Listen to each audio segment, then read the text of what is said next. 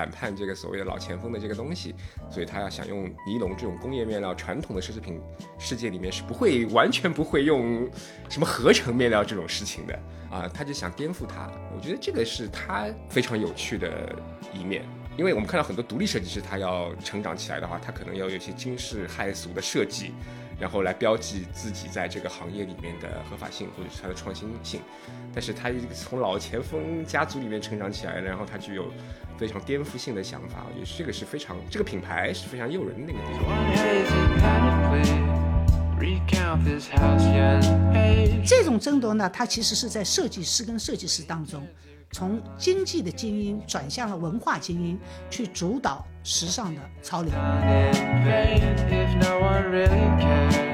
唯有中产阶级跟女性，她是自己自我的认同其实是最弱的。中产阶级最想成为上层社会，他对自己不认同的，或者说能够去让他获得别人认同的标识是少的。女性也是这样。由于这样子呢，他们就成为了。时尚的热烈的追随者，从他的背后来讲，他不是去选择，表面看是选择，实际上都是一种被选择。他是所谓有一个新的词叫志向阶层，或者说我认为我的选择是明智的这么一帮受过高等教育的人，他变成了时尚品牌的接受的群体，因为他们跟以前的有钱阶级不一样，他们可能没闲。他们可能九九六很忙，但是他们有一定的收入跟体面的工作，而他们相信通过我的选择跟判断，通过我睿智的判断，这个世界能变得更好，我的生活能变得更好。体现这种睿智，变成了今天新的精英阶层的一种，我要彰显这件事情的一个非常关键的要素。听众朋友们，大家好，欢迎来到问题青年的播客，我是主持人好汉。最近，Prada 在徐汇滨江的新美术馆做了一个 Prada Sophia 的一个展啊。那其实我们也是想借这个展的契机去讨论一下时尚与社会变迁的关系。这个展其实是追溯了 Prada 从一九一三年创始至今的一个历程。它这个展就很明确是从一个二十世纪初期的展厅开始，慢慢过渡到我们今天的时尚。那我们今天也特别荣幸的请到了两位嘉宾。和我们一起去探讨一下这个话题。首先，第一位我给大家介绍一下，这位是同济大学社会学研究所的教授朱伟玉老师。那他其实也是做过很多时尚社会学方面的研究。我觉得朱老师自己的品味也是很好的。朱老师可以先给我们朋友打个招呼。哎，各位听众，大家好，初次这个相见，希望大家喜欢我。对我之前听说朱老师是第一次上播客，所以也非常荣幸，感觉。播客也是现在一种新的一种时尚啊，在媒介形式上面。那我们接下来这位嘉宾是专栏作家食堂修入的创始人林健老师。哎，大家好。对，林健老师其实是时尚圈的资深人士了。其实我觉得从这个角度也可以分享一些不一样的洞见。那我们今天其实就是想谈时尚与社会的关系嘛，因为时尚这个话题其实一直就与社会学最重要的一个命题联系在一起，就是阶层这个话题嘛。我记得之前看到朱老师的研究，叫齐美尔，一位著名的社会学家，在一九零四年，他就有关注时尚的话题。从社会学的角度，他其实提出了一个叫“时尚扩散的低流论”，就由上自下的。大家想当然的也会觉得说，时尚就是下层阶级或者中层阶级模仿贵族或者上层。然后我们在这个展里其实也能看到类似的部分，包括我们首先步入的展厅，可能就是他最早在意大利的一家店，那家店就非常的古典。然后是那种拱形的，然后有非常高级质感的皮革的旅行箱这些东西，这些东西其实是那个时代的想象。包括他也讲到他获得了这个皇家标志的使用权嘛，这一切都与最初的二十世纪的关于奢侈品的这种想象联系在一起，它也是事实。那我就觉得我们可以先把时间往回拨远一点，讨论时尚这个话题。朱老师可以先跟我们分享一下，在一百年前，社会学家是怎么关注时尚这个事情的。社会学它本身啊，它的历史可能也就一百多年吧，因为社会学的产生就是跟工业化和城市化是紧密的结合在一起的。如果说真正时尚，它可能是一个有很久远的这个历史吧，可能有人类历史以来就会有那个时尚的，但是它作为一种或者是产业啊，或者说是现在我们文化生活当中一个很重要的一个现象来讲的话，它可能也是产生于工业社会以后。那么一百年前的，就是刚才主持人讲到的，我们社会学的四大奠基的社会学家之一叫齐美尔，他是德国社会学家，就他本人是一个贵族。他很有钱，但他是犹太人，所以他其实也一直找不到教职。一般我们因为社会学研究的比较多的内容是阶级啊、阶层啊、组织啊那些很宏大的一些课题，但是由于他自己的可能跟自己的兴趣有关，他也经常在家里开沙龙啊，所以他就会对这些文化现象非常敏感。所以当时他就对时尚做了很深入的研究。因为他是一个很厉害的社会学家，他可能关注什么东西，什么东西就非常深入，所以他就提出了刚才主持人讲的，提出了一个观念，说时尚实际上是上层社会会它的一种游戏吧，或者说是一种潮流，但是呢，就是上层社会的这种游戏呢，它会去影响到其他的社会阶层跟风。那么跟风最厉害的呢，可能就是中产阶级。其实下层呢，他也没有经济财力，他也没有文化去跟上上层社会的那些游戏。所以他的想法呢，就是时尚从上层开始流行，中层开始扩大，到了下层人也开始流行时尚的时候，其实就结束了。然后举个最好的例子，我可能几十年前吧，二十多年前在日本留学的时候。当时日本，我突然有一天发现他们的大明星都染黄头发了，哇，很有冲击力。后来就发现啊，街上人越来越多，到大学生，最后连清洁工阿姨头发也变黄色的时候，你再去看大明星，他又换成黑色。所以它既是一个很先锋的，但是一个很短暂的这样一个东西。所以社会学关注它的主要的因素是，它其实也是体现了一个阶级的等级的一个秩序吧。所以。社会学很关注，大概就是这么。对，我觉得其实从这个角度啊，我也想到，我之前看过一些文章，就讲巴黎在十七、十八世纪，街上很多偷斗篷的人。今天我们想的不可想象，就相当于你街上有专门一位小偷是偷你的大衣的，偷你的斗篷。但确实在当时，一件斗篷就是非常贵的财产，它甚至可以继承，颇有点像我们今天调侃说东北的貂是固定资产一样那种感觉。那今天的衣服。很显然，它资产的价值对于大众层面来讲已经消失了，但在可能前工业化时代，它就是一个财产。这件事情很重要，你有和没有，没有就是穷人，有就是贵族，这个就是这么泾渭分明，这个就很有意思。包括我们看到很多以前的油画，我记得我之前看到那个约翰伯格，他分析早期的一些大航海时代的油画作品，那些贵族他后面画的东西。你就看琳琅满目，然后他那个羽毛的纹理一定要用油画给画出来，他皮革的质感要用油画表现出来。他把这幅画挂在家里的客厅里或者玄关那个地方，就是一个财产的证明。这些东西物质本身就是一个财产的证明。所以我觉得刚才朱老师提到，就工业化和社会学为什么跟时尚好像工业是同步进行的，就是有一个这样的过程，就是因为出现了工业，出现了工业革命。这个物质生产变得慢慢下沉、慢慢普遍化，才出现这种分层。所以，所谓的时尚工业其实也就是一百多年的历史，可能都没有。当代的时尚工业，它是依附于工业生产的嘛，对吧？但其实你古早的贵族阶级，它其实。它不是成衣，就我们要分清楚，一个叫高级定制，一个叫成衣。高级定制就是全手工嘛。你当然，现在巴黎时装周它还保留了所谓的高级定制周啊，它有个巴黎时装协会，它要用一套对传统手工业的保护啊，用一套规范，然后保护所谓的历史悠久的所谓的高级定制服。但其实事实上到今天为止的话，可能全世界的高级定制服的客户可能也就。几百个人而已啊，可能这两年更多的可能会在中东或者是中国的新贵阶层。你真正颠覆性的能够进入，我觉得可以进入社会学观察领域的，可能还是伴随着大工业生产来而来的成衣。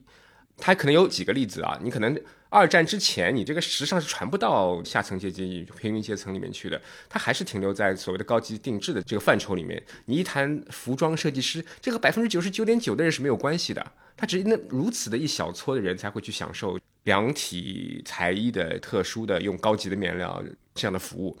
第一波带来这个思潮不同的可能香奈儿早期的话，它有几个颠覆，一个就是它会用 jersey，就是可能用于男装的一些面料，把所谓的那时候其实二三十年代主要的高级定制服，它还是在有个中式裙，它像钟摆像铃铛一样，但里面就会有很多很大的裙撑。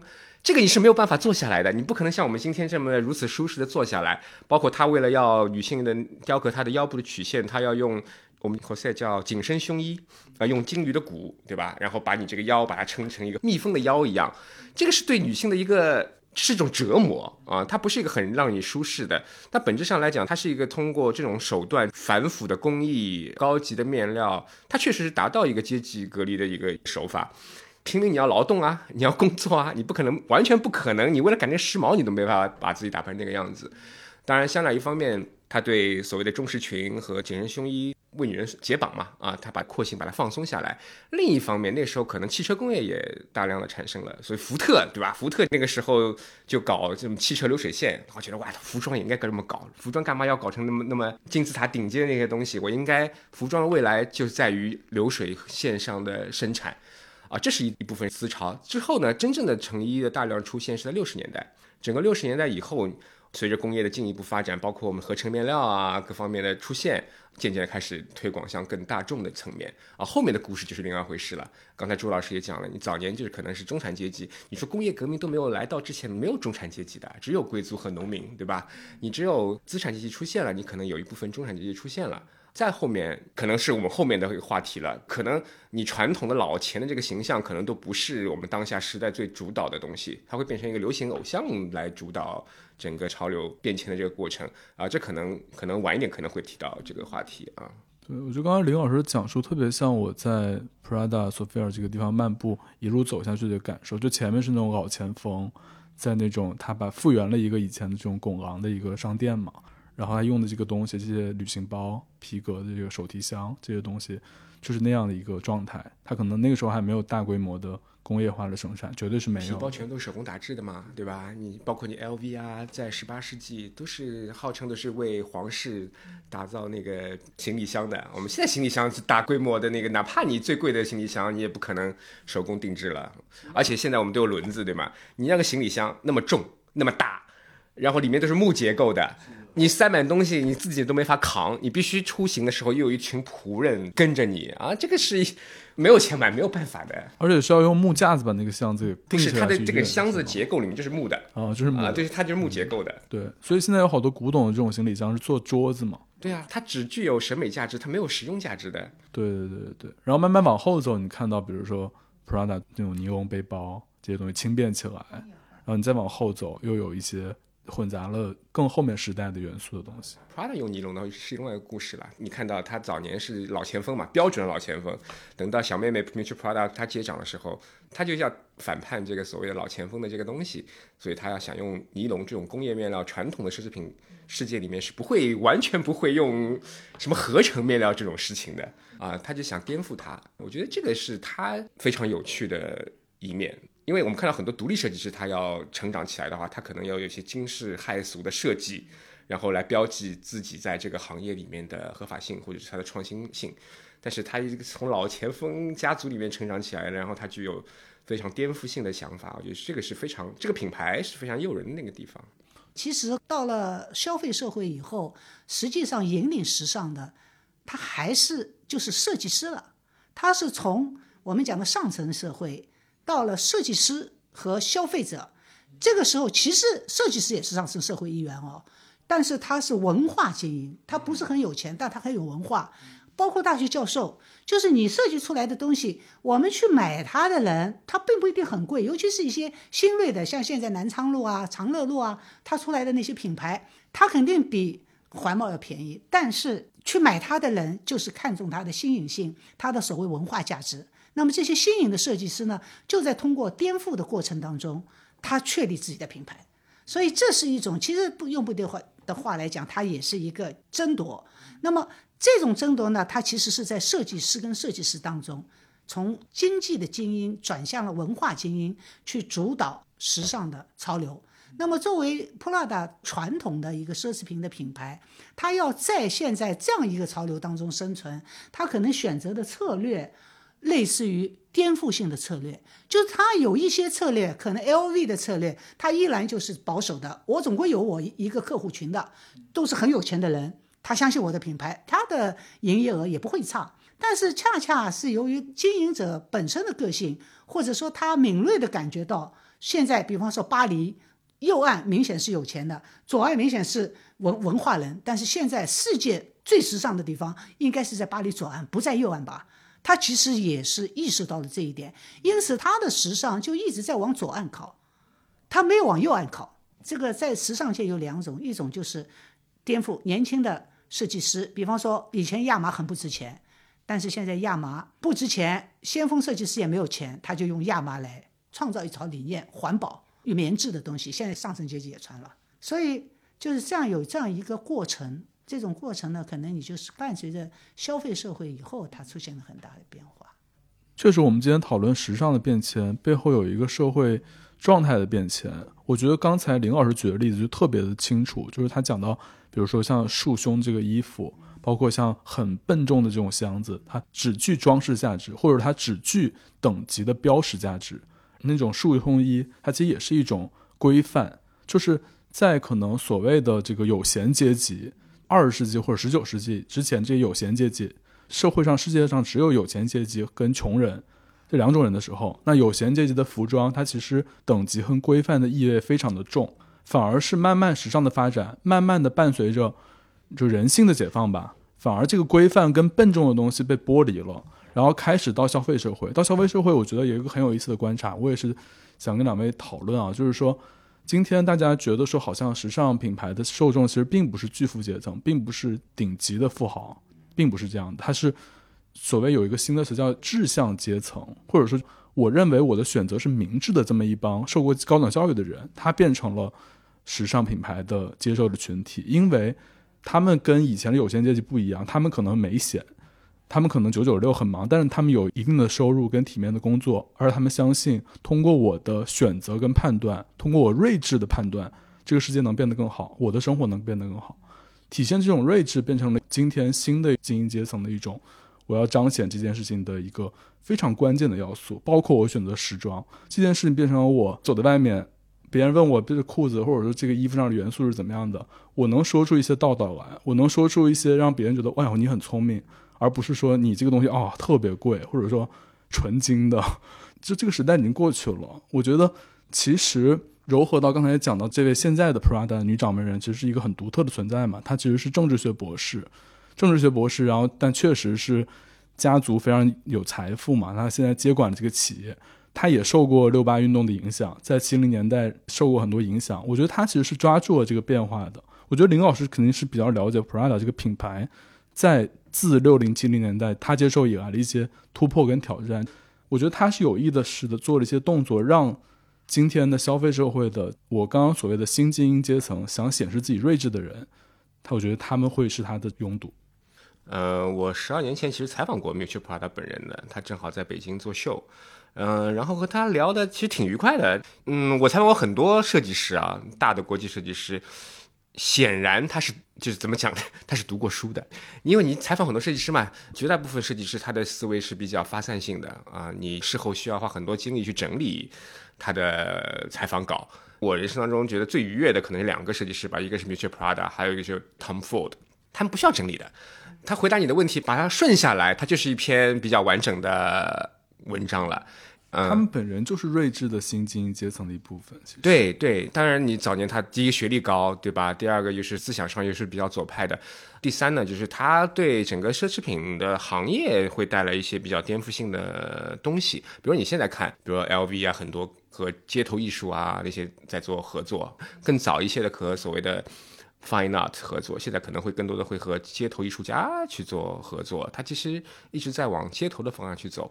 那你 Prada，你更早的就和一些所谓的尼龙面料啊，它是颠覆了所谓的一个传统的奢侈品的范畴的。那另外一方面呢，它还有趣的点在于，它又不像那些刚才朱老师讲那些新锐设计师，他急切的需要，他要一个 statement，他要一个非常强烈的语言去证明自己对这行业的颠覆。你自己看那个展览，它其实那些衣服是可穿着的，那些衣服它没有很夸张，可能它有些繁相对比较繁复一些的图案啊，或者是工艺啊，但整体是在不像我们看那些高定时装啊，或者是那些很艺术化的时装，它有如此强烈的雕塑感，它其实没有的，它还是基本上是在一个正常的可穿着的服装范围之内。那当时其实 Prada 她自己我也觉得很奇怪，不过我我觉得她是一如此反叛叛逆的一个女性，她又是女性主义者，最后在设计和商业的选择范围上面，相对来讲其实没有那么激进的。那她讲的很直接，她一方面会很挑战时尚界所谓的奢侈品很多的设计的传统的想法，另外一方面她觉得她也不愿意放弃享受作为女性的快乐。你有个经典的她的一个回答，我觉得这点非常典型。比如说，她和她丈夫，她其丈夫是她的生意合作伙伴，就是她丈夫管经营，她管产品，他们俩经常吵架啊，这个是媒体都知道。她和丈夫整天在吵架，她说：“哎呀，我整天和他吵架，虽然吵的时候呢，我觉得他们的这人真该死啊，但是每天晚上他很晚回来的时候，我心里至少还是有点开心的。”啊，我觉得这是一个非常典型的 Prada 式的表达。她一方面她要有一个 statement。但另外一方面，他又选择，我不想那么刺激，我也不想那么强烈，我想保留我作为女性的快乐。然后你回到他八十年代接管家族的这个背景，你也可以看得到，整个八十年代其实整个设计风格是非常华丽的，范思哲啊，或者整个我们今天讲多巴胺穿着啊，这整个八十年代遍地都是。我们讲叫进入了一个新浪漫主义时期啊，很多有艺术化的妆容啊，什么都是那个时候出来的。其实当时 Prada 刚接手的时候做的最早的秀。其实时尚评论界是不置可否的，他们觉得你看上去平平无奇的服装，当然我们现在很少，我们时尚史家会把它归到极简主义，但推回来看的话，你把它当时的创造放在那个环境里面，它还是简约的。就评论家觉得这个衣服看上去一点都不震撼，对吧？非常寡淡。但那时候的年轻的时装媒体是很喜欢的，小姑娘很喜欢，她觉得终于有个设计师，她可以。设计出我们真正愿意穿着的，真正是我们可以日常可以穿着的这样的衣服我觉得这是他进入这个行业非常不同的那一点。你再比如像大牌，他可能非常粗暴的把设计师的这个平面的元素直接用于他的服装上面，那 Prada 从来不这么做的。Prada 他尽量的，他是比如他有自己的 Prada Foundation，对吧？他是有个专门的艺术馆的项目。然后他通过他的建筑的等于另起另外一个表现形式来参与到他的品牌的整个宇宙里面去，而不是直接把艺术的平面的元素放到他的产品上去。我觉得这点是也是很聪明的。说白了，你把草间弥生的点点啊，你把村上隆的大眼睛一印到布料上去，他说难听点，它不就是艺术衍生品吗？嗯，对吧？周边，哎，它不是周边嘛，对吧？你换个 LV，你换个别的，它也能卖。啊，对不对啊？所以我觉得我很欣赏 Prada，一方面是有理的，一方面又是想非常要颠覆性的折中。我们觉得，我我可能个人认为它是相对比较折中的一个态度。对，我记得我之前看这个展的时候，因为我肯定也不是奢侈品的受众啊。那我看的时候，导演就跟我讲说，那你就感觉到 Prada 这个标志确实是在各个奢侈品牌里最不明确的，它没有那种极具标识性的那种 logo 或者图案。它就是一个小的一个方形的铁牌，可能是大家比较有辨识度的，但是其实并没有那么显著。他也讲到，好像就是这位女掌门人，她刻意为之的，她想通过这个方式去弱化这种奢侈品跟等级、跟标识的这种挂钩。她想弱化这个东西，那也跟她的政治立场其实有关系。她还是一个政治学的，包括左派知识分子嘛。你刚才讲的就讲到那个话题，说去自己会去买一些东西，去表达自己的个性。但实际上，呃，不是。其实包括这个齐美尔，他也在他的叫《时尚的哲学》那篇文章当中。我们现在讲，知道它是一个阶级渗透理论，但其实它里面是非常丰富的。他尤其讲到女性和中产阶级是时尚最热烈的追随者，上层社会是相对保守的，他不需要通过时尚来显示他的存在。下层阶级他也不需要。通过时尚，他也没有时尚，也没有经济余力。唯有中产阶级跟女性，她是自己自我的认同其实是最弱的。中产阶级最想成为上层社会，他对自己不认同的，或者说能够去让他获得别人认同的标识是少的。女性也是这样。由于这样子呢，所以导致女性也好，中产阶级也好，他们就成为了时尚的热烈的追随者。他们不创造的，但是他们会强烈的去认同，甚至于超前消费。你可能兜里只有一万块钱，我要甚至要凑个两万块钱去买一个钱包，怎么样？从它的背后来讲，它不是去选择，表面看是选择，我知道什么什么什么，实际上都是一种被选择。就他实际上是这种东西，他是学来的。他其实也是通过学习得来。美国有个社会学家凡伯伦啊，经济学家，他写了一本书叫《有闲阶级论》，里面他专门讲时尚这是很难的，他要通过大量的时间去学习。你要追逐时尚不是一件简单的事，每年都有大量的新的时尚出来，你要了解，那真是要专业人士了。所以从这个意义上来讲，追逐时尚也是一件很辛苦的事。但即便如此，为什么他那么多人喜欢去追逐它？因为它是获得自我认同或者是身份认同的一个最简便的方法。因为你你追逐时尚，对吧？没有人去批判你的，而且你很保险，你还在一个群体里面，因为大家流行嘛。但是你又是那里很，我们想上海的老客了，他就在上海人的。语境当中是受欢迎的，但其实他把上海的元素集中在一起，这是他最保险的一种成功的策略。就我们每个人也是有一种身份认同和自我认同的策略的。我觉得，呃，这不是我讲的，是齐美尔讲的。时尚是提供了一种最简便、最容易达到的这样一个手段。对我讲个最具体例子吧，比如说我有个朋友，女性啊，然后她在北美从事投资行业。都是帮老钱男人主控的这个世界，对吧？她后来一直不受待见，她后来做了一件事情，突然之间就变得受欢迎了。为什么呢？他又买了一只爱马仕的 Birkin 的包，天天带进带出，然后他觉得哇，那个老钱们觉得哇，你是我们一员，就获得了信任，就那么直接、粗暴、简单、刺激。刚才朱老师讲的可能是中产阶级和女性想要靠近，但其实整个奢侈品的版图长达四十年的征程，它就是不停的向。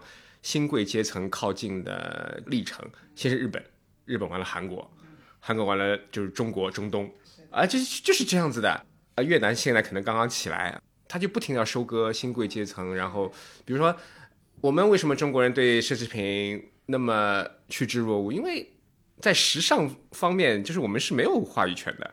对吧？我们在讲时尚，我们从来不会提所谓的我们整个历史严格，不会从中国服装的严格里面来探讨这个问题的。我们还是在西方的语境里面来探讨这个问题的。西方的时尚，比如说你说香槟啊、干邑啊，它都是被法国 用一一套标准，把那那个所谓的最高级的东西全部牢牢的锁死在那个地方，那是知识的本源，然后再往下一步一步的再进行再，对对对对对，全部都这么来的。你说很多中国设计师讲自己高级定制，这高级你要打高级定制这四个字，你是要受到巴黎的那个时装工会要认可的，它是有一套规范的，不是说我给你量体裁衣我才可以叫的。不管怎么说，你还是在一个时尚的权力机制里面，我们很难逃脱的出去。所谓的你创新的平台，虽然我自己从事的食堂，我们是在。帮设计师品牌在做全国的渠道拓展嘛，就帮他们做生意嘛，对吧？但我自己心里很清楚，你的创意的制高点的平台还是在巴黎，你你不会是在中国的啊。我们中国当然我们这块做的不错，是因为中国市场大，对吗？那市场大并不意味着我可以站在所谓的时尚的制高点。你说 Prada 没有挣扎吗？Prada 也挣扎的呀，它在意大利呀，我们觉得意大利是一个潮流的高地，对吧？法国人不这么想啊，对吧？你一百年前，嗯，我告诉你，意大利是什么样的形象啊？和我们中国差不多的啊，它是整个欧洲是巴黎的制衣基地，他们热衷于沿街的小铺上面，我挂一件样衣，然后写啊，我这个仿制巴黎名师设计，他们也山寨过的呀，他们也是有一轮这样的山寨的历程的。我们看可能看 Prada 是可能有老前锋啊，干嘛的，对吧？但你是对。那个更严苛的时尚体系里面，它还不是那个最源头的那一个，对吧？嗯，所以它也要有一些突围的，或者是它要标示它有与众不同的那个点，在这个行当里面。而且它它其实不隶属于任何大公司嘛，它是一个独立公司，还是会很不一样的。我觉得前面刚才两位讲的，让我想到从电影文化这个角度，也可以印证刚才这个老师讲到这个话题，就中产阶级女性好像对欲望或者对时尚的追逐是最狂热、最疯狂的。我之前看过一个叫什么迪奥小姐，还是叫什么香奈儿，反正香奈儿或者迪奥吧，就讲一个伦敦在家里做家佣的一个女性，她就非常想买一件特别贵的。Coco 还是什么迪奥的裙子，就去到巴黎，就是巴黎的一个圆梦记，然后很梦幻，最后也是梦幻成真，然后获得了满足，然后他生活也迎来了幸福，奇迹般的迎来了转机。他的整个生活，当然不是只因为这个裙子，是因为他对人善良。这一整套叙事是一种堂而皇之的中产阶级女性向往美好的欲望的象征物，然后我可以获得幸福，我努力奋斗，这是一面。但我觉得，我记得我也很多年前看过那个穿 Prada 的女魔头，具体情节我肯定忘了，但它里面表现的女性的形象就是一种自我赋权的、新精英的、睿智的职场的一种形象。我觉得这是一种。当然，我不知道这个电影跟品牌的关系，肯定多少是有一些关系的。没有太大，没有直接关系。啊，没有直接关系。但我觉得这个叙事，它如果形成这种分格的叙事，我觉得也是有蛮有意思的。嗯，他们因为女性的从做生意的角度来思考啊，女性是奢侈品的最大的主顾，对吧？是主人啊，消费者。那么你肯定要去迎合她，因为很多女性想获得尊严嘛。但那个尊严的一个面向就是要有体面的职业嘛。所以，为什么普拉达会去做女装啊？这种职业装有一些职业装的这种元素很多的，包括那香奈儿更是这职业装了。其实是为了满足那些在职场当中得不到尊严的女性的一种说是欲望也好、欲求也好。所以，为什么这些服装其实也是蛮卖的蛮好的，而反而现在现代你去给他搞一个就是很柔弱的那样一种形象的话。至少是很不符合现代我们对一个精英啊、一个社会的身份的一种想象的。你像日本，它都是家庭妇女，所以你到日本去，日本很奇怪的，日本国家电视台出来的女性不允许穿西装的，一条裙子、一件衬衣，她只允许你这样打扮。为什么？女性定位在他们国家，他们国家是东亚的传统文化，不允许女性成为一个职业的、有职业身份的。所以，她甚至于你是一个职业女性，她也不允许你随便的穿职业装。那么就又反了。日本的所有的电视剧里面的女性都是穿西装、穿衬衣、穿裤子。日本人女性很少穿裤子。电视和电影去演绎的东西，往往是我们的梦想，就正好是我们生活的反面，我们很难达到。所以，我们要通过电影来补偿我们缺失的这一块东西吧。确实，我觉得近些年好像也有很多职业女性的剧是在中国大陆很火，包括你像从很早，比如说像《欢乐颂》，可能比较近的一些剧，包括什么《三十而已》这种，可能是有这个方面。那我觉得还有一个话题就是，其实就是跟全球化有关的，包括讲到不同国家的时尚这种流转，就是有人认为说服饰的这种大众化、民主化。就变得大家都可以买得起衣服。最早其实是在美国完成，因为美国最早大家认为它是最早最早，它快速的工业化，然后财富增长，是一个无阶级的社会。所以这种地位的焦虑导致的地位的竞争，进而导致这种对时尚的模仿、对先锋潮流的追逐，好像是最激烈的一个地方。就包括我们在一些英剧里面，像什么。唐顿庄园啊，或者一些英剧里面啊，就里面出现的美国富人的形象，基本上都是穿貂的，就你感觉是好像很土，好像他一定要买一件价值物或者说贵重的衣服，这种感觉，这个感觉其实会特别像中国刚刚富起来，就近三十年，或者说啊，现在也一样，一样一样，没有改变，没有改变。对我这一点就特别想请林老师跟我们分享一些有趣的观察，因为您相当于。很早参加到这个行业嘛，比如说九十年代或者零几年上海这个时尚圈，或者说大家新进的这些新贵们，大家这感觉是什么样的？对于品牌啊，对于这种东西是什么感觉？就我在做媒体的时候，比较活跃的时候，就你眼看着恒隆开了，对吧？然后大牌一家家的开进来了。其实我倒不想谈这个东西，就是它还是会有不停的有新的品牌来来来进来，来满足一部分我们国内的所谓的上层阶级可能。有一个品牌，对吧？然后变得越来越大众化了，我可能需要一个新品牌，然后去表示我的独特性。我们虽然没有做过田野调查，但是我是做生意的，对吧？我做生意的，我可以看得到数据啊，对吧？它非常明显的一点就是，比如说我们大家在讲啊，独立女性的那一套东西，但是你知道，在中国独立女性那套东西，除了一二线城市根本推不下去的，好吗？我们都在讲，哎呀，互联网把世界搞得很扁平，对吧？我们我们觉得独立女性的东西肯定是世界潮流，对吧？因为全世界女性应该都往这个方向，不是的。你再往二点五或者三线城市以下的女性，她选择时尚的这个策略不会选择什么大垫肩的大廓形的这样的，肯定还是要柔弱的、柔美的、修身的，上面要有性感的，要有很多繁复的定珠啊、装饰物啊、柔软的纱的面料、蕾丝啊，它还是万变不离其宗的一个很女性化的东西。我在想。在互联网世界中，有一个丑闻，明星的丑闻或者什么犄角旮旯都传遍了。但其实真正的关乎你，你对性别的思考，对吧？你对整个当下的中国的一个生产关系和整个阶级分层的这个东西，没有你想那么快的，它还是一个非常缓慢，我们还有很多工作要去做的这么一个过程啊。你说有 Prada 一个够吗？我觉得不够啊，肯定还需要更多的通过。流行文化通过我个人是更倾向于把当代时装和流行文化归到一起去的。我觉得它不再是一个传统的工业设计的一个范畴里面的东西了。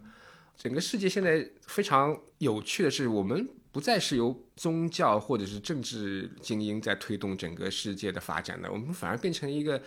流行文化的偶像在推动整个世界潮流的思潮的发展，有的时候你觉得很可笑，但这就是现实。那时装界也是这样子的，它从六十年代已经，比如你以前都是高级定制，它没有年轻人穿的呀，它都是有年纪的。就年轻人这个事情是不被赞美的。你有电影啊，你有了电视啊，有了摇滚乐啊，你有这种大众传播的手段出来了之后，你发现啊，年轻的身体。我老钱对吧？我有钱，我啥都买得到，我就是买不到一具年轻的身体，对吧？那个时候你开始发现，那整个时装界不停的在问所谓的产业工人阶层或者街头的年轻人，在把他们的元素带到高级时装来。一个个举例子好了，六十年代超短裙，超短裙又不是时装设计师发明的了，超短裙是街上的姑娘们在穿的，对吗？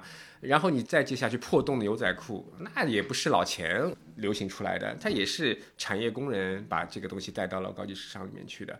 再包括刚才朱老师讲了，香奈儿球鞋啊，我告诉你，两千年以前高级时装屋是不可能出现球鞋这个东西的。你个球鞋这东西和运动满身臭汗和我高级优雅的形象完全没有关系。但是你要你要想到现在的市场什么样子的，所有带货的偶像全都是嘻哈明星啊。那嘻哈明星谁穿皮鞋在上面跳舞啊，对吧？那都是球鞋。嘻哈明星最热刚刚发端的时候，八十年代那都要高唱我和阿迪达斯怎么怎么怎么，就阿迪达斯上的神物，不是 Prada，不是 VITON。现在你看上去，现在嘻哈明星越来越多的和那个所谓的奢侈品结合在一起，它早期也是很有争议的。你觉得哇，把你我们奢侈品的高级的形象给给拉低了，但流量在这里没有办法，奢侈品的整个商业的征途是不停的往新的流量去突破的，我不可能只维护好一个小小的老钱的群体，所以你也看得到整个奢侈品的征途，它的版图的扩张，它的宣传方式的策略的改变，你也可以看到当代年轻人到底是被什么东西所影响的。这个变化我觉得蛮有意思的，其实跟刚才讲到齐美尔低流论自上而下反过来了，变成自下而上，甚至品牌会主动的从亚文化。其实它的内容是什么不重要的，流行你可以流行波西米亚，你可以流行牛仔裤，你可以流行超短裙、破洞裤，内容无所谓，主要是这个必须是设计师。刚才林老师讲了。像日本，他做品牌的时候，他一定到涩谷去问年轻人啊，高中生去做调研，然后他们的品味觉得是最前卫的，所以就从他们那边去提取元素。但是你要去创造这样一个东西，就是它的内涵，并不意味着它的阶层。你要成为流行，是设计师把这些元素种种因素啊，可能有流量，可能本来有些设计师比较贫困。用比较廉价的材质，这些方法取进来了，但真正创造流行的应该是设计师和消费者。消费者就是资本，就这两个，这两个部分，就你设计出来的东西要有人来买。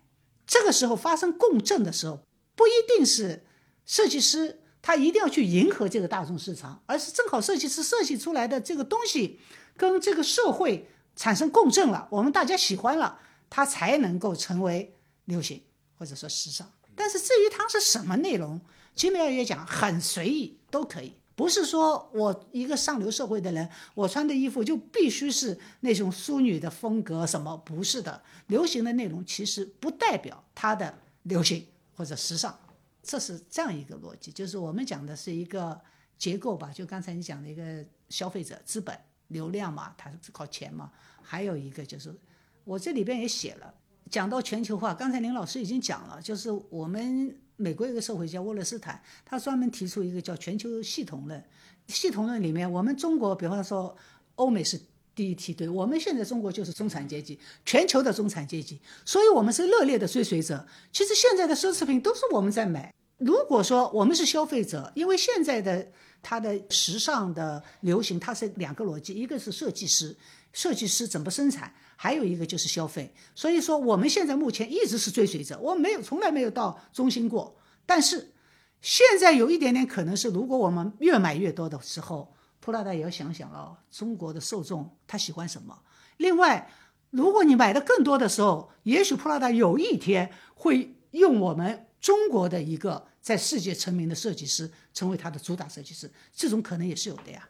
就是说，它也会有一种地壳的一种变动。那么，到底怎么变，我们知道。但目前，我们就是世界的中产阶级这个定位，所以我们永远是追随者。现在不要想走到领导的地位。所以，就很多我们我们这行业里面人讲，那么多年了一直在讨论，哎呀，中国什么时候能产生自己的奢侈品？我想。奢侈品是如此传统、如此过时、如此无聊的这么一个词，你为什么要去做中国的奢侈品？你应该比如说我我们的资源在什么地方，对吧？我们真正革命性的地方在什么地方？我们颠覆性在什么地方？你去做嘛？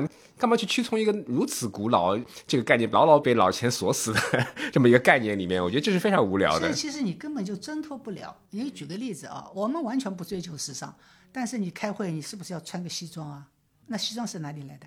你结婚不是要穿个婚纱吗？那婚纱是又是在哪里啊？所以我们现在已经从骨髓里面，其实我们的服装是被最快全球化的。嗯，全世界都是这样。你跑到非洲去，他也要穿穿好。一个部部族的首长，他长老，他只要去参加一个像样的会议的时候，他也穿西装，他那个套民族服装也要拿下来的呀。所以讲，其实，哎，这个权利没有办法的。就它本质上跟这个系统或者资本主义这个文化是一体的。周老师，能不能也讲讲，就是比如说您自己，比如九十年代或者千禧年前后，你当时看到的或者自己遭遇的中国刚刚有这么多品牌进来，包括我记得之前有一个有一个很有名的意大利人还是法国人的北京，然后他还被中国政府雇为那个时尚顾问。很早以前吗？皮尔卡丹啊，皮尔卡丹，对对对对这好像是一个轰动。然后包括有很多妈妈们的审美，其实都停留在了皮尔卡丹的那种感觉上嘛，包括那种衣服啊这些。就是我我因为做城市研究，我跟林老师又不是一个年龄层的，可能更早。我又在上海这座城市长期的生活和观察。其实上海，我就讲讲上海这座城市的时尚，好吧？改革开放以后，他怎么演进的？那叶林老师也知道的，一开始我们上海最时尚的一个地方是在华亭路，华亭路时装对吧？批发市场，当时那个时装是什么呢？它是一些中国的一些商人吧，他就是模仿西欧的、欧洲的那种，可能是品牌，但他不贴标，他就是样子是一样的，什么牛仔裤啊，什么最先进的东西，你都能在华亭市场买到，那么价格也适中，所以。上海的那些时尚青青年、中年人，也就在那里。他最时尚的肯定就在华亭路买东西的。然后呢，后来华亭路取缔了，就到了襄阳路，就是现在的哎环贸 IAPM 这个环贸，现在的 Prada 都是很大的一个一个原来的原址，上面假冒世界级的假冒伪劣商品市场，假冒到什么程度呢？我在日本，在美国外国语学院做过大学老师的，我的学生都到上海来买一个，到这个就是襄阳路市场买一个 LV，都是老外到中国来买 A 货，都是假的。但是全世界最流行的、最新式的所有的 A 货都在这个市场流出去的。后来，然后 LV 啊什么就奢侈品品牌联合投诉我们。这个厂子就被清到七浦路了，对吧？然后最有意思的是，在这个原来一个假冒的地方，开出了一个正式的奢侈品的购物中心。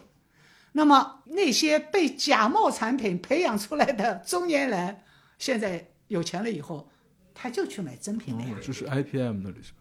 对，IAPM 原址它不是楼，它是一个市场。哦，原址是假冒伪劣的贴牌。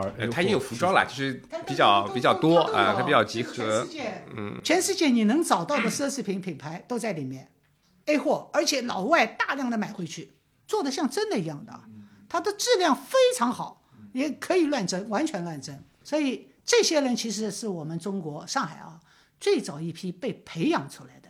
这些人有钱了，就去买真的了。所以这是上海的一个，我我讲的是上海啊，就是我因为不是学时尚，不不是专门做时尚的，我对哪个品牌哪一年进来，它到底什么逻辑进来，什么我倒不是很了解。但是我做城市，我从我的角度来讲，那么我们以前在华亭路，对吧？那个时候八十年代，呃，那个时候去买时髦衣服了，大概就是这样一个整个城市，然后对奢侈品的了解从仿冒开始的。然后我们现在就知道哦，真早，其实我们早就知道普拉达了，只不过我们早期很多人用的都是假的，就就是这样一个。可能林老师他们那一代也不一定是这样，但是好像刚才讲那个路口是不是就有一个很大的 Prada 的旗舰店？IPM 对啊，就门口啊，对对对，就是这里呀。就就 Q 回了我们节目的这个左手 Prada，右手 Biu Biu。是的，它是世界上最大的奢侈品品牌的假冒伪劣市场。是不是这个选址也有深意？前两天我到呃去年吧，我跟那个徐汇区的宣传部长我说我要到你们这里来做调研，他说朱老师你千万不要进来啊，他们现在还在投诉，一过节现在徐汇区政府还在补贴他们，因为他们当时一个摊位很贵的，直接就取缔了，所以他们一直在投诉。勾起什么回忆吗？我那个年代就已经是末末期了，嗯，对我没有赶上那个那个时代，华亭路还赶上一段的，但是那个时候对我们小朋友，我那小朋友的时候，那个也买不起，对吧？但其实上海还不是一个，它它是个集散地啊，但其实真正的它和我们供应链的崛起是非常有关系的。为什么中国的皮件仿冒可以做到以假乱真？那你整个在广州珠三角地区皮件代工的这个工艺已经非常非常厉害了。讲难听点，可能有些大牌它的仿冒品可能要比你原版的做的还要好。这个也是我们看到的，就是你可能早年是制假，因为我们大量的现在食堂会有一些接到一些新的品牌，它早年确实是制假造假的，但它工艺好呀。但是每个人的心里都有品牌梦的。他不希望自己永远都是一个制假造假、没有社会地位、活在下水沟里的这么一个角色。他原始那第一桶金或原原始资本积累完成之后，他他一定是想要获取更高层次的快乐的。那个时候就要想做品牌。我们见过多少我们所谓原创皮具品牌，它那背景家里面都是给大牌做代工的啊，对吧？你做代工可能也会涉及到一部分造假，对吧？你都是会有的。但是通过这个过程，他已经把一个所谓的很好的工艺已经牢牢的留在我们这里了。但我觉得这是原始积累的必要的过程。就像朱老师讲的，很多人讲呀，反对盗版，保护原创，我觉得一点都不重要。你买盗版的人越多，他将来买你原版东西的人也越多，它反而起到了一个普及的作用。那我们刚刚谈了 Mutia Prada，那他的合作伙伴。Prada 的联合创意总监 r a l p h Simons 也是一位传奇的设计师。那特别是，这位设计师在糅合青年文化思潮和时装世界这件事情上，他的做法其实也是蛮轰动一时的。当年 Jo 三的这个品牌是在 Prada 集团里的，啊，那个品牌是典型的七十年代末开始的就是极简主义的风格，但 Prada 想要去 regenerate，叫怎么讲？叫更新这个品牌的时候，想要找一个新的创意总监，他第一想到的不是那些已经是极简主义的风格的设计师，他一个想到的是 Ralph Simons，啊，Ralph Simons 自己也觉得非常的神奇，他是把街头和时装设计搞在一起的这么一个设计师，但是 Prada 他就有如此有眼光，果然 Ralph Simons 早期在 j o s a n d 的创造是非常棒的，他早年就是做男装，他女装都没有做过 j o s a n d 时期。Ralph Simons 是第一次做了女装，而且效果是我个人觉得，可能从经营的角度，可能销量不会特别好，但是我觉得从设计角度来讲，我觉得是非常棒的一个设计。然后从这个时期开始，其实 Ralph Simons 和 miucci Prada 是有很好的友谊的。但其实 Prada 和 Ralph Simons 共事的那段时间可能只有一年，第二年 Prada 集团就把 j o s e n 的这个品牌给卖掉了，然后。Ralph Simmons 就辗转去了迪奥啊那些更大的公司。那我觉得从精神气质来讲的话，本身 Ralph Simmons 本人也是有一个左派的气质，是在他的一直贯穿在他的。他觉得啊，可能青少年 teenager，我们讲他们叫第四性，就是可能女性、男性、同性恋，然后还有半熟少年，就是第四性啊。第四性它有它的革命性，它有它不成熟的地方，对吧？就是一个全世界非常有意思的一个文化意象吧。它也是代表一个左派的一种思考吧。那他们肯定在思维方面是可能有休戚相关的，肯定有惺惺相惜的部分。那你随着 b u t c h Prada 自己年纪也越来越大了，我们自己也一直在，我们这圈内自己也想啊，什么时候有什么人可以取代 b u t c h Prada 本人成为 Prada 品牌的创意总监？啊，你没想到他们最后变成了个联席创意总监这么一个状态。那我觉得最后一个话题其实是想谈谈时尚品牌，包括时尚所建构的这一整套的生态，包括服装工业，包括零售的店，包括传媒、公关、PR、品牌的经营、营销，包括这些事件，包括我们今天有这个契机做这个事情，其实是跟这一整套时尚工业的可能最末端的一些事情有关。那这个其实对城市的气质。城市的氛围，城市的一种小局部的这种社会结构，比如说它时尚圈人聚集在一座城市，比如说伦敦，比如说巴黎，比如说上海这样的城市，这城市可能会有一些不一样，包括对城市空间也会建构出不一样的空间，包括它的展，包括它的这种集聚，包括它做一些比如比较有意思的事情吧，像上海有很多在弄堂啊，或者在工厂，它重新利用去走秀啊，做一些事情。我觉得这个层面我们可以再聊一聊，就是时尚工业对于一座城市的塑造。你知道全中国多少时装周吗？啊，每个城市都有自己的时装周，甚至连苏州下属的盛泽那么小的一个城市，它都会有自己的时装周。但我们回过头来看，可能还是上海时装周是在全国的影响力还是最大的，甚至它一度会和伦敦在全世界地位是等量齐观的。就是为什么呢？啊，很多别的城市的时装周也在和我探讨，哎呀，我们也想搞上海中搞得很好，我们也搞，我说你真搞不了。当然，我我们知道整个时装的产业链是非常长的。你刚才讲的是我们所谓的是下游产业，比如媒体啊、造型师啊、摄影师啊，它是和创意有关的，它完成的是产品的包装的部分。上游产业什么呢？制衣啊、制包啊、五金啊、面料啊，这叫是上游产业，呃，供应链。你供应链地方是在什么地方呢？对吧？东莞、佛山是那样的地方，你说它能成为一个时尚之都吗？不太可能嘛。为什么上海时装能做成？因为我营造品牌的下游产业都全部聚集在上海，那和你的文化密度是休戚相关的。你这个城市有多少艺术的活动，对吧？你这个城市有多少的媒体？你这个城市是不是对所谓的意见领袖有足够的吸引力？曾经，说实话，曾经上海和北京是等量齐观的，甚至北京更强一点，因为它的文化属性会更强一点。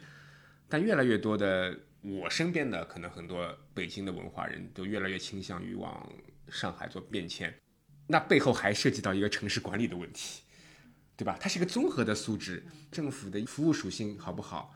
你也有很多软实力的部分，呃，培育起来了，你这个土壤。培育起来之后，然后才会有所谓的我们的下游产业会牢牢的团结在你的周围，然后才会把你这个城市拱成所我们全国时尚之都。时尚之都不会有第二个的，我跟大家讲，你不会有第二个的。深圳时装周再强，它依附的是供应链，它没有依附到下游产业上去。你北京可能政治属性太强了，它的思想啊，我政府的管理层面啊，可能没有像上海那么开放。那你你就导致了上海这座城市。注定还是成为了一个包括市场，甚至市场。为什么我们食堂这样的展会的公司，我们可以成长起来？我们面对全国市场呀，我们不是问政府要资源的，我们不是去讨要什么帮扶基金的，我们就靠正常的市场运作把它建立起来的。我全国其他地方我也做过活动的，那上海从展馆到整个配套的服务的体系的高效率，我告诉你，全中国没有第二家的。这一切一切都让整个高效的上海这个社会变得对时尚这个产业是非常非常友好的。它只能讲是综合的。嗯，我从那个上海城市的角度来讲，就上海这前两年有一本很有名的李欧凡写的书叫《摩登上海》嘛。摩登这个字就 modern 嘛，是现代嘛。但是如果把它翻译成上海话的话，它就是时尚、时髦呀。如果我们要定义我们这座城市，时尚肯定是一个最重要的元素之一。我们不可能，我们肯定讲我们是一个时尚都市，我们不可能讲我们是一个像西安一样的历史城市，不可能的，这不是我们的属性。所以从这个角度来讲，可能上海一个是刚才林老师讲的很好，就是他从设计师的环境来讲，他本来就提供了一个自由的，他本来就有一个氛围。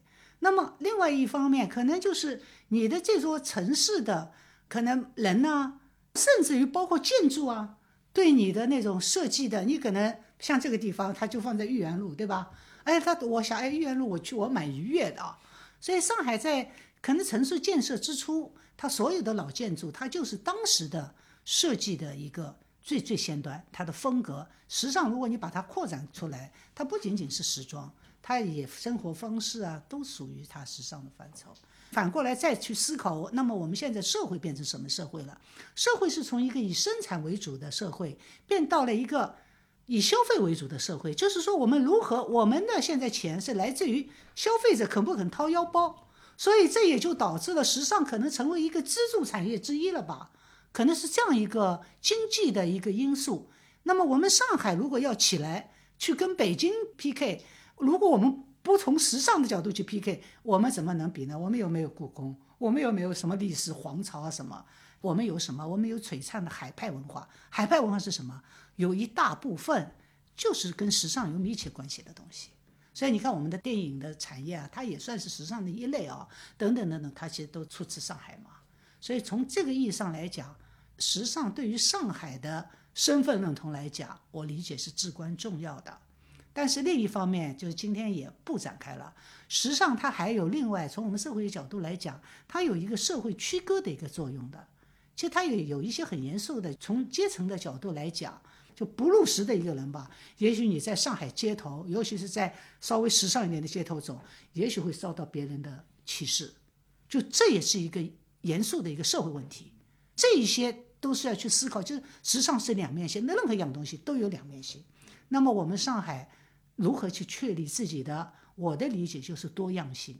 虽然现在刚才讲到了，现在时尚本身已经多样，内容已经多样了，但是它的生产那个所有的过程，它完全没有达到多样。那么怎么样让这种？当然，时尚已经开始多元了，怎么让它这个城市更包容吧？我觉得时尚也是要更包容。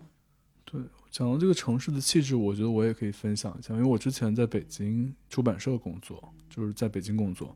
北京那个城市确实跟上海这个时尚度上，我觉得是至少从现在来看是挺天壤之别的。昨天还看一篇文章，讲什么海淀区无时尚，就说在北京的地铁里，你都只能拍黑白照片，就特别是冬天，就是然后他在拍这张北京的冬天公交车啊或者大街上，真的是黑白照片。如果在天色暗一点的话。就也没有什么人穿彩色，然后大家说什么，你搭一个灰色的毛线帽，你就在北京地铁上，你就可以登那个时尚封面了，就已经是最时尚的一一个人了。然后搬到上海之后，确实会有要穿着体面一点，然后要捯饬一点的这个感觉，也是因为大家都捯饬。那可能去到东京的感觉又更不一样。就我觉得这种对自己管理的这种焦虑，可能这个负面一点的这种焦虑，上海也是更严重的。在北京，大家。只要你披个衣服、裹个衣服，也就出门了。其实也没有那么多人在意，也没有那么多人会看你。但在上海，如果穿的没有那么体面，好像你会觉得会有压力吗？